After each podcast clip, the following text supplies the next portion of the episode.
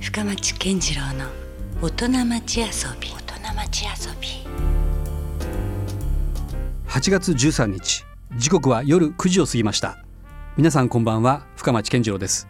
さあもう里帰りしたという方もねいらっしゃるかもしれませんが、えーこの番組「深町健次郎の大人町遊びは」毎回革新的に働いて独創的に遊ぶという方をゲストにお迎えしていろんな話をお伺いしていきます。えー今夜も先週に続きまして、えー福岡市は西区にありますビーチカフェサンセットのオーナー林健二さんにお話をお伺いします、えー今年の9月の4日から6日までの3日間えー糸島市はケア海水浴場で行われますサンセットライブを23年前にえー立ち上げたのは実はこの林さんなんですえー今夜はその林さんの、えーまあ、仕事の発想を生むですね、えープライベートな部分にも迫りたいと思いますのでお楽しみに生まれはどうなんですか林さんは生まれ育った生の、まれは今宿っていうところにあまあじゃあ、はい西区ですよねいわゆるそうねですねまさに海の近くというか、はい、3歳まで今宿でおそれからーうん、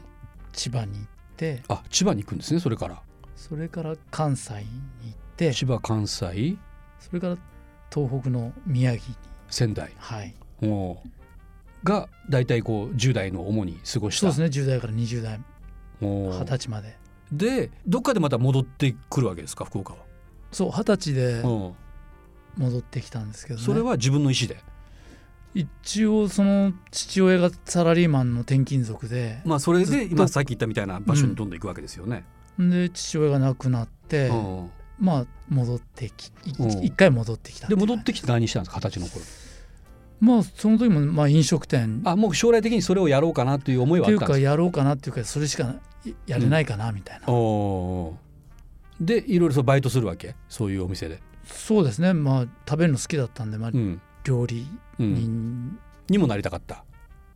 になりたかっただっというてか俺まあサン料セ理ット人しか昔なれ俺なさかっったっていきう先週話したあのホッタテ小屋の時代って林さん結構厨房入ってたもんねそうそうそうそうね、うん今でこそもうほとんどそういう姿は見なくなったけどはい ね あのお皿洗ったりはしてます、忙しい時のねはそういうバイト的な要因みたいになってますけどオーナーなのい、に、はい、家とお店と、はいおうでまあそうか料理にもだから興味あったんですよね林さうんね、ん、食べるの大好きうんでじゃあいろんなそのお店で修行するんですかじゃあ林さんはその時代そうですねうん、やっぱりまあ本当それしかうん、できないかなってういん、ううん感じでしたねその時はうね、んえそういうこうデッチ奉公とか修行時代って何年ぐらい続くんですか二十歳かまあ10年ぐらいら、あやっぱ10年ぐらいはうん人のお店でお世話になって、まああとサーフィンがしたくて宮崎にうん行ったり、うんうんまあ、その後山の生活をしたくて熊本に行ったりうん、おーあ別に海に限らず放浪というか自然であれば海でも山でもどっちも好きみたいなそうですねおーこの前たまたま昔の知り合いに会ったら、うんちょうど林さんが放浪してる時に仲良くなったんですあ俺って放浪してたんだと思ってあ あそうねだってなんか噂あ噂とか俺林さんから聞いた話あったけどあの、結構馬とかねそうそうあのバリバリ乗ってたでしょ、熊本の時はね牧場で働いてたのかなそうなんですよ、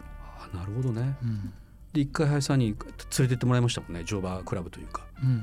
馬乗りた結も構ん生き物好きでおーで本当は馬も飼いたいとか言ってたよねいやまあ今でもあそうなんだ飼いたいですけどねおーで確かに糸島あたりに追ってほしいよねまあうん見たほとんど見たことないけどそうそうまあだから島の、島にもね馬乗れるところが少しあったんですよその時に僕働いててああのホテルがあった時そうそうそうああそいたよねあうの乃木谷ね乃木谷ねホテルがあったもんね、あの時代ね、そっかあそこでもじゃあは一時働いてたんですかそうですそうです馬の世話というかあそこで、うん、あの海岸でうん馬を走らせたうりわーいいねうんそしたらもう話が大きくなってて「うん林さん昔あの馬に乗ってサーフィンに来てた よね」いやそれはないけど」みたいそれもうなんか漫画の題材とかになるぐらいな話やけどなうんそうやったら本当面白いよね、うんうんサーフボード小脇に輝いて馬に乗ってきよったら、うんなかなか それはもうレジェンドやねもううね、んいやーなるほどでもそのぐらいの敷かれないなんか意外とあながち嘘でもないんやないって思わせるとこが林さんにあるよねでもねまあそうですねねその時はねやっぱりタバコ吸ってたりしてたから、うんやうんっぱ馬でタバコ買いに行ったりとかあーやっぱしてたんやそしんなてたしてましたねそれも A ちゃんがキャデラックでなんかショートアップ買いに行くよりかっこいいねなんかそれがちょっと成り上がりで俺なんか見てあこれそれなるほどかっこいいなと思ったけど、うんそっかそんなだからあでもほらちょっとサーフィンっていう言葉も出ましたけど、うんサーフィンとの出会いはいつだったんですかじゃあ実際。サーフィンはだから福岡に戻ってきて、うんまあ、糸島に最初戻ってきたんですけど、うんまあ、することがなく、うん海にうんその頃まだ免許持ってなくて、うん自転車で行ったりしてておーそしたら海ってすごいやっぱり癒されるし、うん元気もらえるし、うそんしたらやっぱサーファーがうん海にたくさん浮かんでてあその頃からもう何人か入ってました。そうですね、うんちょうど第二次サーフィンブームぐらいの時あですよ、ーなるほど一回70年代の終わりぐらいにねあって、うん、それかまた80年代80年代に来た時か。うんでそこで、まあ、あるこうなんか先輩がこうガイドしてくれた感じだったんですか、うーんまあそこでサーフィンを覚えうんあもうやりやりたくて、うんでサーフショップに行き出して、うんまあ初めてそのサーフショップのその親父のうん生き方がうんかっこいいなと思っておおこんな大人になりたいなそれってもしかしたらコロニーの山下さんそうです今はなきそうですねねあのうちょうどなんだろうこうログハウスっていうかねそうですね自分で今ねでもログハウス建かてっこたいりいねサーフショップがありますけどうね、んうんあそうなんだ山下さんとのやっぱ出会いがかなり人生を大きく変えた、そうですねうん師匠でしょうねだってやっぱそこで林さんがもしサーフィンと出会ってなかったら、うん、ビーチカフェサンセットもなかったやろうしもちろんサンセットライブもねうん、やってないですもんね多分ね。ですねうん本当光が見えた感じですねああそれまでこうなんだろうグダグダというかこう、うんなかなかねこう本当何をしてどうやって生きていけばいいのかっていう感じでしたねうんそんなこう先が見えないうん時にサーフィンと出会うことによってビカッとこう光が差してきた感じだったん感ですじですね、おーうん、えそれ林さんがそれで出会ったのはいくつの時ですかサーサーフィンえー、21かなその人と出会ったのはああでもそんなめちゃくちゃ早くないですよねサーフィン始める年齢としてはねそうですねね今はどうかしたらもう子供とかもう本当ね中学生そうそう高校生でもそうやりだしたりするけど、うんまあ、完全にじゃあ成人した後にうんサーフィンと出会ってうんでも今でもずっとね今がある意味一番ハマってるんやないっていうぐらい そうそう今結構自由が そうそうそうそう。うんなんですかねでもほらサーフィンって決して楽なスポーツじゃないじゃないですかう。んどうかしたら本当命のねうん危険も伴うぐらいなものなのに、だからそういう意味でほらどんどんアスリートって4050で現役な人ってそうそういなかったりするでしょうんでも林さんってある意味その逆行というか本当その若い時以上に今が一番こう生き生きとサーフィンをやってるわけだけれどもあちょっと体力的に厳しいなって思う場面はないんですかいやーありますけどでも毎日考えて、サーフィンのこと考えてれば、うんうんまもう全然なんじゃないですか20代の時ともう変わらないぐらいなあそう20代の頃よりも、うんもうもっとサーフィンに純粋に向か向き合えるから、まあ、経験値もあるしあるし、うんそういうこう、まあ、まさか僕も50過ぎてうんこんなに夢中になってるとは思わなかったです、そう周りに結構いますかそう同世代でそこまでいやハマってる連中今いますよ、あ今いるんですね、うん、昔やってて帰ってきてる連中親と父かたもちが熱いですね若い子よりも、うんあまあそうなんやだから本当に若い子もっとうん、やってほしいなと思うけどさあ林さんもいよいよ迫ってきましたね23回目のサンセットライブ、はいどうですかこう23回目を迎えるにあたってのうん思いといいますか、まあ、この、まあ、見どころというか今度のですねありますかまあそうですねもううん二十歳でね来てる人も43になるし、そうねそんだけの歴史があるわけですよ。うんもう本当2世代3世代で遊べるようなうん、会場作りに、今おう年は新たにその子供うんキッズディスコおうはいはい。だったり、うんまたちょっとあの雪をうん、大量に持ってきてあら涼しい空間をあのくそ暑いところで雪が降りますか。そうなんですよちょっうとんスキー場のプロモーションうん、も、あのちらっとやったりああなるほどね。やっぱりあのサーフスノーですね。そうですねやっぱり外でやっぱりうん遊んでほしいうん、子どもたちにもたくさん、うんうんそうね今時代がもうどんどんどんどんこうインドア化しているというかうんちょっとこう寂しくもあるもんねそれってね、そうですねやっぱりそういうこう、暑かったり 寒かったり、うん、それを普通にまあね体感してう、ん、うん、自然に触れろとそうですねでもあのサンセットライブの時期っていうのは本当もう真夏のまあ名残というかまだまだこう夏日だし、あの海岸でねゴロンって寝転がれるし、うん普通のやっぱフェスと圧倒的に違うのはそういうなんだろうこうチルアウトができるというか、うん、うんそういう場所が多いってことですよね。うんただ爆音だけが鳴ってるわけじゃなくて、そうですねうん、まあただ海にはうんクラゲがいたりですね。危険もたくさんありますけどそうですそう です。そうなんですよ。だから調子乗ってねアーチとはよくあの暑いからって飛び込んで大体やられてますもんね、クラゲにね。ぼっこしさされてそうです